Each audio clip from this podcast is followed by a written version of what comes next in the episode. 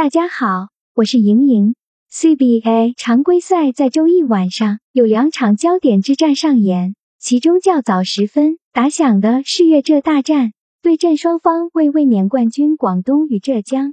原本这是一场杜峰与李春江的师徒大战，但大家一知道日前李春江正式交出教鞭，变为幕后管理者，使得这场对话缺少一丝的话题性。不过也不要失望。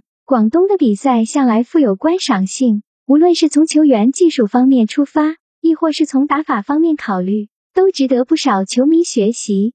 这是两队本赛季的第四次交锋，前三次对赛成绩是广东两胜一负，稍稍占优。唯一输的一场比赛，令不少球迷记忆犹新。当时浙江当家球星孙铭徽打出高效表现，最终终结广东十连胜。广东每逢遇上吉林，总有大事发生。这一次同样不例外。后者第三节一度领先卫冕冠军十几分之多，末节临近中场前，广东以一百一十比一百零八反超比分，看到胜利的曙光。可谁知又是琼斯这个杀手站出来，混乱之中单脚骑马射箭，读秒绝杀对手。本场比赛广东内线隐患再次被暴露出来。队内仅有苏伟一人篮板球上双，多数时间顶替内线的周鹏和曾凡日分别有五次和四次犯规，可见球队内线厚度与主要竞争对手有了明显的差距。这就是球队冲击冠军的最大软肋。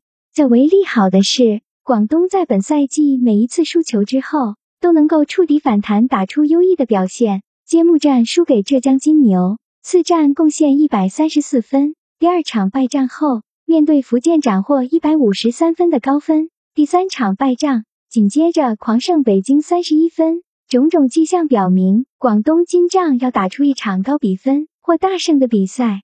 近期浙江能够取得一波三连胜，赵岩浩功不可没。他均场可以交出二十八分、六次助攻、五点三个篮板。但是从个人能力来看，赵岩浩还算不上如今联盟当中的顶级后场。因此，当他面对广东攻防兼备外线球员的车轮战时，能否打出前几场优异的表现，也是一个未知数。再加上在赵岩浩进入正选阵容之后，浙江本就不是太强的轮换阵容，实力将进一步下滑，他们很难抵挡住卫冕冠军五上五下的持续施压。阵容方面，还有后卫赵嘉毅和中锋吴潇因伤缺阵。盈盈推介。广东负十二点五，另一场西甲足球赛事维斯卡对阵皇家贝蒂斯的推文将发布在我的公号上，求点赞，求转发，求关注。